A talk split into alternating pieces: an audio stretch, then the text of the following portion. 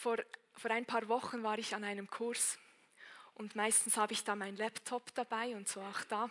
Ich hatte die Bibel online offen und hörte dem Referat zu und entdecke dann so auf einmal so links diagonal vor mir der Gerhard, der hat auch sein Laptop offen und die gleiche Homepage, aber, aber seine Darstellung von der Bibelübersetzung war viel cooler als meine.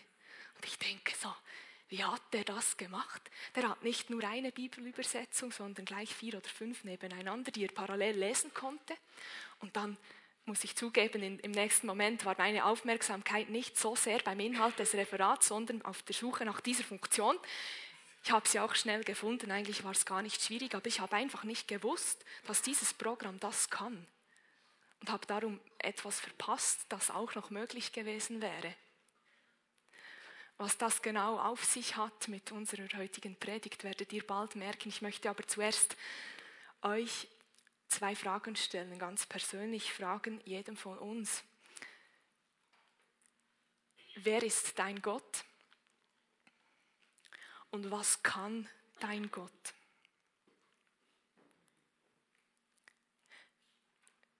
Vielleicht bist du hier und denkst, ich habe gar keinen Gott oder hörst diese Predigt online und denkst, ich habe gar keinen Gott. Glaube ich dir nicht. Gott ist in deinem Leben der oder das, was zu sagen hat in deinem Leben. Das ist Gott. Du hast einen Gott in deinem Leben. Vielleicht bist du das selbst, der bestimmt, wo es lang geht.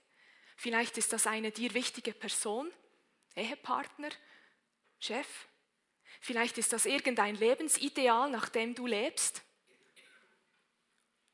Vielleicht ist das ein Gott irgendeiner Religion, vielleicht ist das der Gott der Bibel, aber du hast ganz sicher einen Gott. Darum meine Frage an dich. Wer ist es und was kann der? Meiner kann, was kein anderer kann. Meiner kann, was kein anderer kann. Und ich will damit nicht angeben, sondern euch ermutigen, euch, die ihr den gleichen Gott habt wie ich. Unser Gott kann, was kein anderer kann. Und wenn du noch nicht den gleichen Gott hast, möchte ich dich einladen und ermutigen, dir das zu überlegen, ob du dein Vertrauen nicht auch auf diesen Gott setzen möchtest, der kann, was kein anderer kann, der dich kennt und sich danach sehnt, dass du mit ihm in Beziehung trittst. Mein Gott kann. Die Anfangsstory hat es gezeigt. Wenn wir etwas haben oder etwas nutzen, aber nicht wissen, wissen, was das alles kann, dann nutzen wir nur eben ein Stück davon und verpassen gewisse Dimensionen, die auch noch da wären. Ist eigentlich schade. Na gut, bei dieser Homepage okay, aber es gibt ja andere Bereiche im Leben, wo es viel entscheidender ist, dass wir wissen, was jemand kann, was etwas kann. Und die Ostergeschichte, das ist mir heuer ganz, ganz neu aufgefallen, zeigt, was Gott kann. In ganz gewaltiger Dimension. Ich habe die Ostergeschichte gelesen in den, in den vier Evangelien und da fiel mir so die Stimmung auf, die da herrschte. Und dann Gott, der reinkommt und zeigt, was er daraus machen kann einverstanden zwischen Karfreitag, dem Tod von Jesus und seinem Begräbnis und dem Ostersonntag. Das war eine ganz schwierige Zeit für die Jünger, für die Menschen, die Jesus nachgefolgt waren. Da war Trauer, da war Angst, da war Entsetzen, da war Hoffnungslosigkeit, da waren viele, viele Fragen, Unentschlossenheit, Entsetzen, Trauer, Tod. Und dann diese Botschaft. Die Frauen, die sich eigentlich ja aufmachen, um Jesu Leichnam zu salben. Und dann die Stimme zu ihnen, was sucht ihr den Toten bei den Lebenden? Äh, was sucht ihr den Lebenden bei den Toten? Natürlich, Entschuldigung. Er ist nicht hier, er ist auferstanden. Mein Gott kann. Mein Gott kann, was kein anderer kann. Und ich möchte in dieser Predigt auf drei Punkte ganz besonders eingehen. Ich finde, die, die Ostergeschichte zeigt, was Gott kann.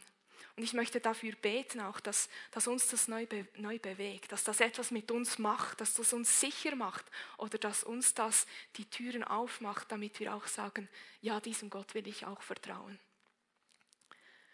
Danke Gott, dass du ein Gott bist, der sich uns zeigt und der gerade auch an Ostern zeigt, wie er ist und was du, was du kannst. Danke, Jesus, dass du lebst, dass du auferstanden bist und, und dass du heute Morgen hier bist unter uns durch den Heiligen Geist. Und ich lade dich ein, Heiliger Geist, dass du sprichst, dass du uns ansprichst, dass du etwas tust in unseren Herzen. Lass unsere Erkenntnis von dir heute Morgen größer werden. Lass die Sicherheit in dir zunehmen. Amen. Erster Punkt, vermutlich der auffälligste, ist dieser da. Mein Gott kann aus dem Tod Leben schaffen. Wer kann das?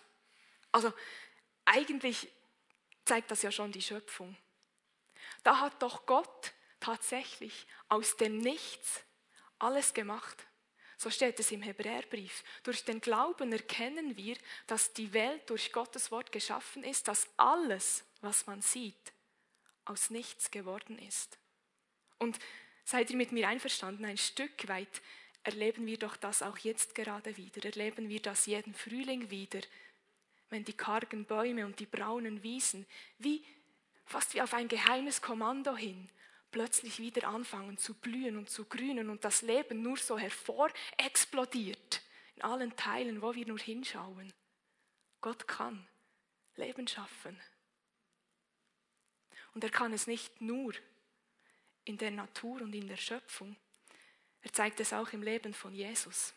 Jesus war mal, wurde mal gerufen von zwei Schwestern, weil ihr Bruder gestorben war, ein guter Freund von Jesus, der Lazarus. Jesus kam, aber er kam drei Tage nach seinem Tod. Lazarus war, war, schon, war schon begraben und die Schwestern führen ihn da zu diesem Grab. Und anstatt dass Jesus jetzt Blumen ins Grab wirft, ruft der Lazarus raus. Und er kommt tatsächlich. Jesus kann aus dem Tod Leben hervorrufen. Und dann macht er eine ganz wichtige Aussage in diesem Zusammenhang und sagt von sich selbst, ich bin die Auferstehung und das Leben. Jesus hat auch von sich selbst gesagt, dass er mal sterben werde und dass er dann aber nach drei Tagen auferstehen wird. Er hat das im Matthäusevangelium, lesen wir, dass er mindestens dreimal eine solche Ankündigung gemacht hat, zum Beispiel Matthäus 16, Vers 21. Danach redete Jesus mit seinen Jüngern zum ersten Mal offen darüber, dass er nach Jerusalem gehen und dort von den Ältesten, den führenden Priestern und den Schriftgelehrten vieles erleiden müsse. Er werde getötet werden und drei Tage danach auferstehen. Jesus sprach also auch von seiner eigenen Auferstehung. Und er sprach davon, dass er die Auferstehung ist. Und wisst ihr, was das Beste ist? Er hat nicht nur davon gesprochen und irgendwelche große Worte gemacht. Er hat das tatsächlich umgesetzt. Er hat das gezeigt und gerade Ostern ist der Beweis.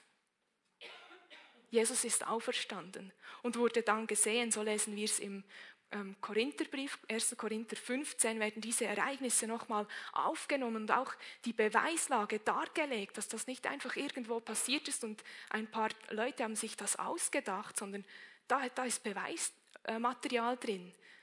Ähm, Verse 4 bis 8, da steht, er wurde begraben und drei Tage danach hat Gott ihn von den Toten auferweckt, in Übereinstimmung mit der Schrift. Als der Auferstandene hat er sich zunächst Petrus gezeigt und dann dem ganzen Kreis der Zwölf.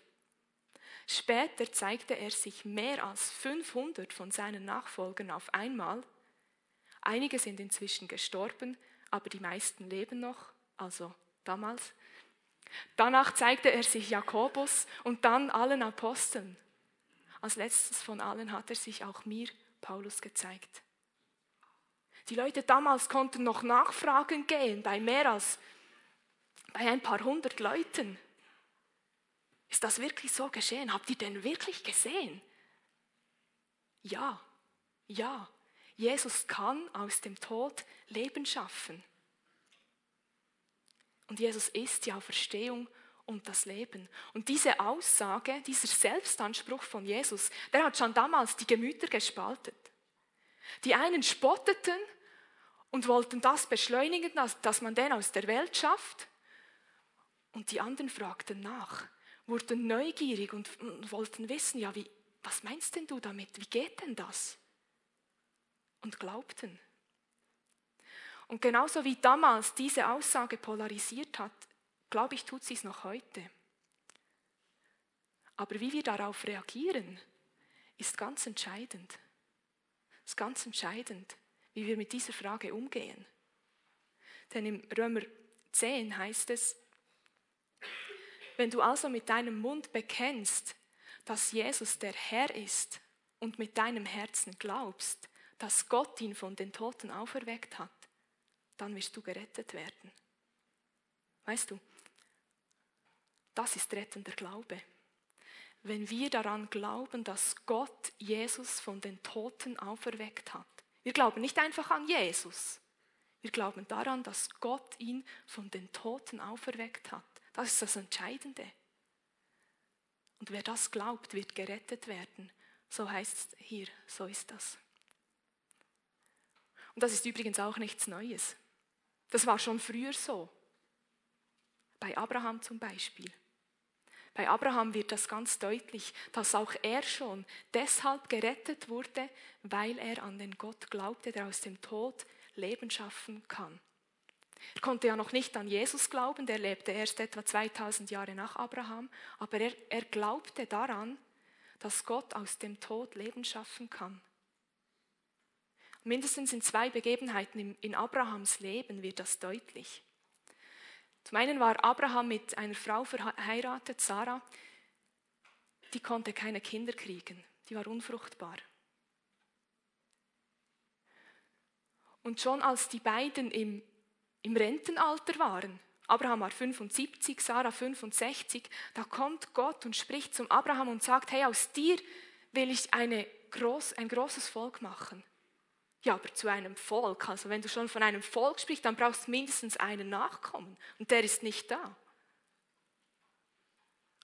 Sarah ist unfruchtbar und zudem sind wir beide alt.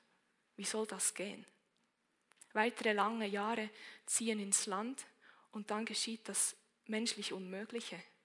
Sarah wird von Abraham schwanger und bekommt diesen Sohn, den Isaac. In Römer 4, Vers 19 wird diese Begebenheit eben auch aufgegriffen. Dort wird gezeigt, dass Abraham glaubte und dies ihm zur Gerechtigkeit angerechnet wurde. Dort steht nämlich, Abraham war damals fast 100 Jahre alt und konnte keine Kinder mehr zeugen. In dieser Hinsicht war sein Körper gewissermaßen schon, und jetzt kommt das Schlagwort, sein Körper war gewissermaßen schon tot. Nicht anders war es bei seiner Frau, denn auch sie konnte keine Kinder mehr bekommen. Und obwohl Abraham seine Augen nicht vor dem Allem verschloss, ließ er sich in seinem Glauben nicht entmutigen. Er war fest davon überzeugt, dass Gott die Macht hat, das, was er zugesagt hat, auch zu tun. Abraham war fest davon überzeugt, dass Gott aus dem Tod Leben schaffen kann. Und das beweist sich einige Jahre später gleich noch einmal, als er dann diesen Sohn hatte, diesen Isaac, der war unterdessen vielleicht ein Teenager. Da sagt Gott ihm zum Abraham, Abraham, bring mir diesen Sohn als Opfer dar. Was? Ich weiß nicht, Abraham hat sich vielleicht gefragt, habe ich, mein, habe ich richtig gehört?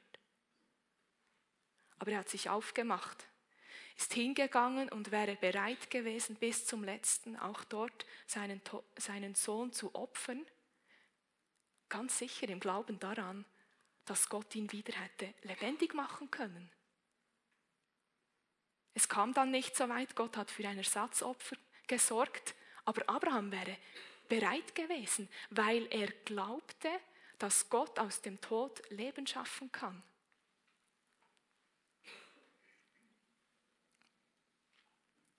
Dieser Glaube von Abraham wird im Neuen Testament für unser Glaube als vorbildlich dargestellt. Dieser oberste Vers hier in 1. Mose 15, Vers 6, Abraham glaubte dem Herrn und das rechnete er ihm zur Gerechtigkeit, der wird im Neuen Testament zwei, zwei Orten zitiert. Im Galater 3 und im Römer 4 kommt dieser Vers jeweils vor im Kontext davon, dass, dass die, die, Autoren dieser Briefe dort jeweils in ihren Lesen sagen wollen, hey, genau durch einen solchen Glauben werdet auch ihr gerettet. Keine Werke, keine Leistung, sondern Glaube daran, dass Gott aus dem Tod Leben schaffen kann. Dass Gott jetzt in eurem konkreten Fall Jesus Christus von den Toten auferweckt hat. Wenn ihr daran glaubt, werdet ihr gerettet werden. Die Frage ist, glaubst du daran, dass Gott aus dem Tod Leben schaffen kann? Glaubst du daran, dass er das wirklich gemacht hat bei Jesus Christus? Glaubst du, dass Jesus lebt? Wenn ja, dann eröffnet das uns, die wir sagen, doch, das glauben wir, das eröffnet uns Perspektiven. Ich sage euch, da geht eine Welt auf. Zum einen wird unser Geist selbst lebendig gemacht wir, wir fangen an, mit Gott zu leben, dürfen anfangen, ihn kennenzulernen. Und zum anderen gibt uns dieser Glaube eine Perspektive auch über unseren körperlichen Tod hinaus.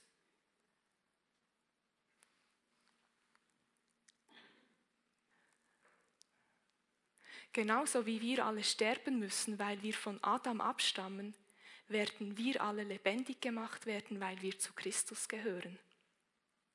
Das geschieht nach der von Gott festgelegten Ordnung. Zuerst ist Christus auferstanden, als nächstes werden, wenn er wiederkommt, die auferstehen, die zu ihm gehören.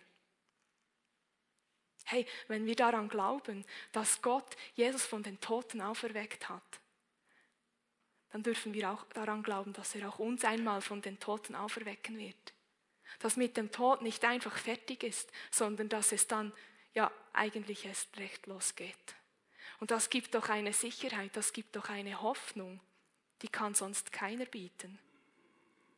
Das gibt eine Hoffnung und eine Perspektive für uns selbst. Und das gibt auch eine Hoffnung und eine Perspektive, wenn wir Menschen haben in unserem Umfeld, und ich denke, wir alle haben das, Menschen, die bereits gestorben sind. Wenn die in diesem Glauben gestorben sind, an Jesus Christus und an Gott, der ihn von den Toten auferweckt hat, dann dürfen wir die feste Hoffnung haben und wissen, dass wir die wieder einmal sehen werden. Dass wir einmal mit ihnen zusammen sein dürfen im Himmel und dort die größte Party feiern, die es gibt. Ohne Krankheit, ohne Angst, ohne Sorgen, ohne Tod. Das ist eine, das ist eine Aussicht. Hm, ihr sitzt alle so ruhig da, ich kann es fast nicht glauben, aber Mein Gott kann aus dem Tod Leben schaffen, eurer auch. Ich habe ganz stark empfunden, dass Gott uns wirklich mit, mit dieser Botschaft er, ermutigen möchte. Er kann. Das darf uns getrost machen, wenn es dem Tod entgegengeht. Das darf uns getrost machen, wenn wir in Trauerprozessen drin sind, vielleicht auch gerade aktuell weil wir Menschen um uns herum verloren haben. Und ich glaube auch, dass Gott heute Morgen hier ist und aus dem Tod Leben schaffen kann, wenn da tote Bereiche in deinem Leben sind. Vielleicht ist das eine Beziehung, die wie abgestorben ist. Vielleicht zu einem anderen Menschen, vielleicht deine Beziehung zu Gott, die wie tot ist. Vielleicht leidest du unter Kinderlosigkeit wegen Unfruchtbarkeit. Vielleicht leidest du darunter, dass ein Lebenstraum, den Gott dir einmal gegeben hat, irgendwie verpufft ist und du, es ist wie tot. Du hast, du hast einmal geglaubt, du hast einmal Hoffnung gehabt, aber jetzt, vielleicht sind es Verheißungen und Zusagen von Gott über deinem Leben, die irgendwie verschüttet sind und in einem Grab liegen. Hey, ich glaube, Gott ist heute Morgen hier und will und kann diese toten Bereiche zum Leben erwecken. Ich erwarte das. Ich erwarte, dass er das tut und dass wir das erleben dürfen. Dass er jetzt gerade durch die Reihen geht und einfach, einfach berührt.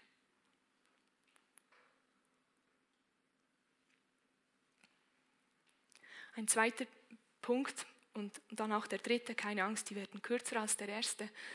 Ein zweiter Punkt, der mir, der mir ganz, ganz, ganz wichtig wurde und groß wurde, ist, ist dieser da. Mein Gott kann Frieden in Trauer und Angst stiften.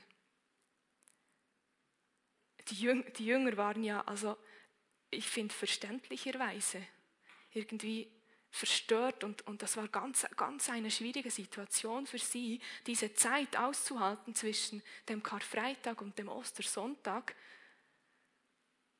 Und aus Angst vor den Juden haben sie sich verkrochen in einen Raum, sogar den Raum abgesperrt, sich eingeschlossen und dann tritt Jesus ein. Dann tritt Jesus ein mit diesen Worten. Friede sei mit euch. Und mir kommt es vor, als ob er das so richtig betonen möchte. Es steht nämlich im Johannesevangelium Kapitel 20 gleich zweimal hintereinander, Vers 19 und im Vers 21, wie Jesus ihnen sagt, Friede sei mit euch.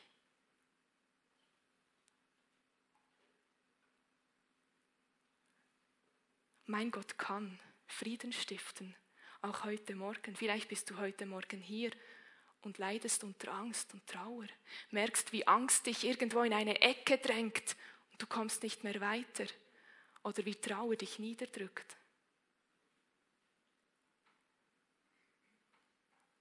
Weißt du, der Gott des Friedens, so wird Gott im Neuen Testament oft genannt, der Gott des Friedens kann auch in deine Trauer und in deine Angst hineinkommen und dir seinen Frieden geben. Er lädt dich ein heute Morgen.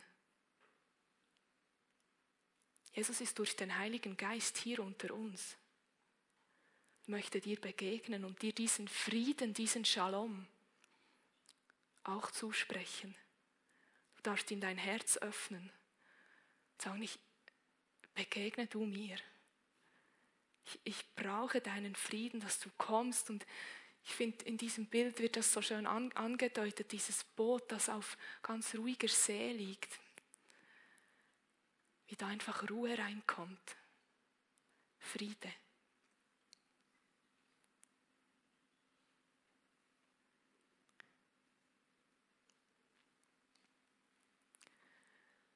Mein Gott kann, und so bin ich beim dritten und letzten Punkt, mein Gott kann Sinn und Perspektive in Sinnlosigkeit und Resignation hineinbringen. Ich habe die Situation der, der Jünger schon ein bisschen geschildert.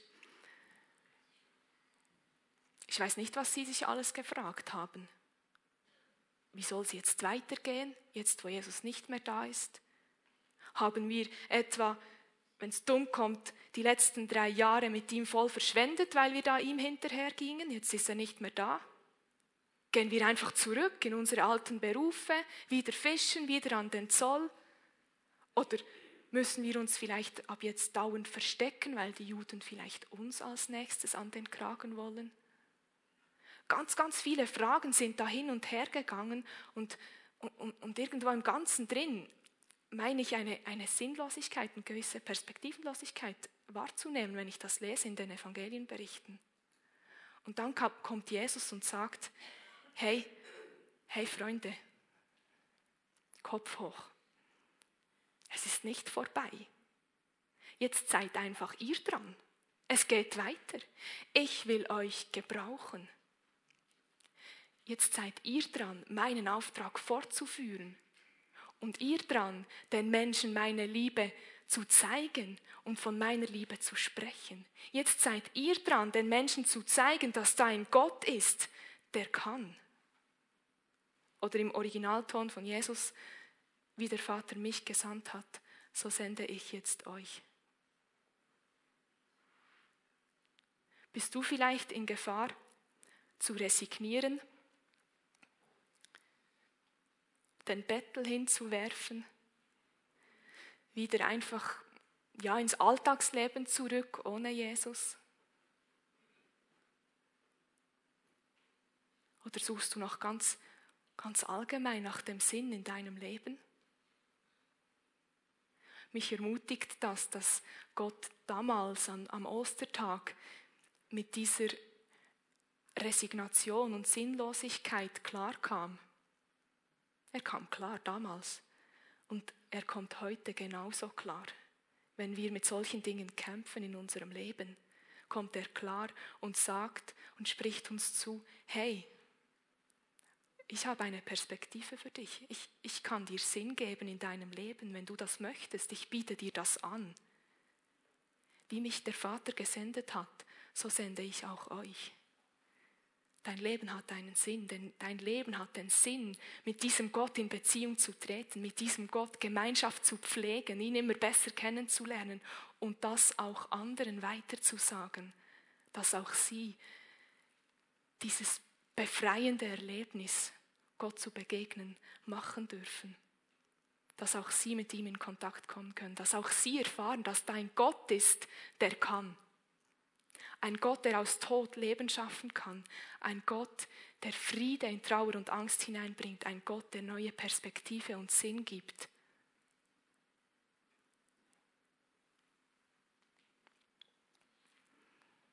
Ich frage nochmal, Wer ist dein Gott?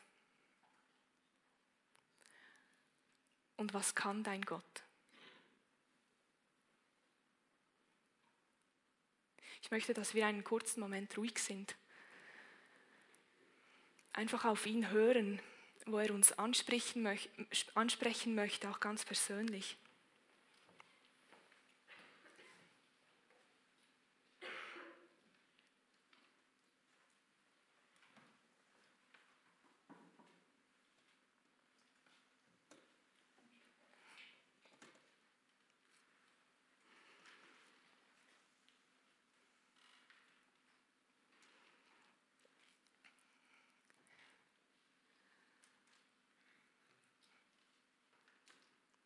Ich bin überzeugt, dass Gott uns noch heute so begegnen kann, wie er es damals am Ostertag bei den Jüngern getan hat. Dass er uns so begegnen kann und uns in diesen Bereichen abholt. Und ich bin überzeugt, dass er das nicht nur kann, sondern dass er das auch tun will. Und dass er das heute tun will. Lass es zu, wenn in deinem Herzen jetzt etwas bewegt.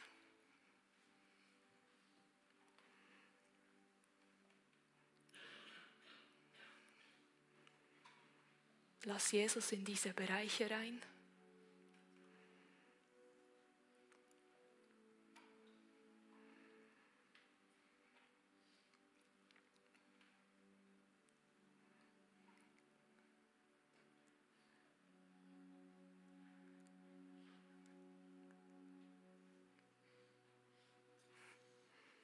Gib ihm deine toten Bereiche hin. Bitte ihn um sein Leben da drin.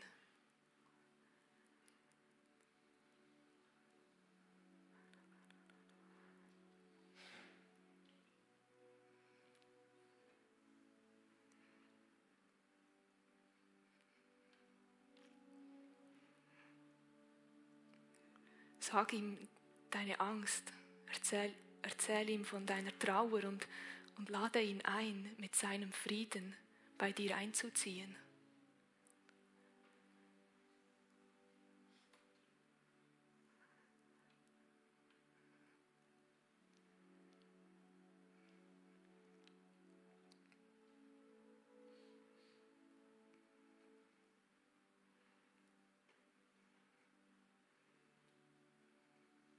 Lass ihn dir neue Perspektive, neuen Sinn geben für dein Leben. Er hat noch was vor mit dir. Du bist ihm wichtig.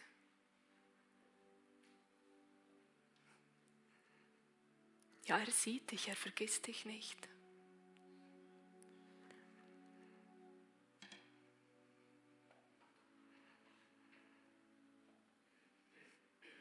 Er streckt dir seine Hand entgegen und sagt, hey, ich lebe, lebe du auch.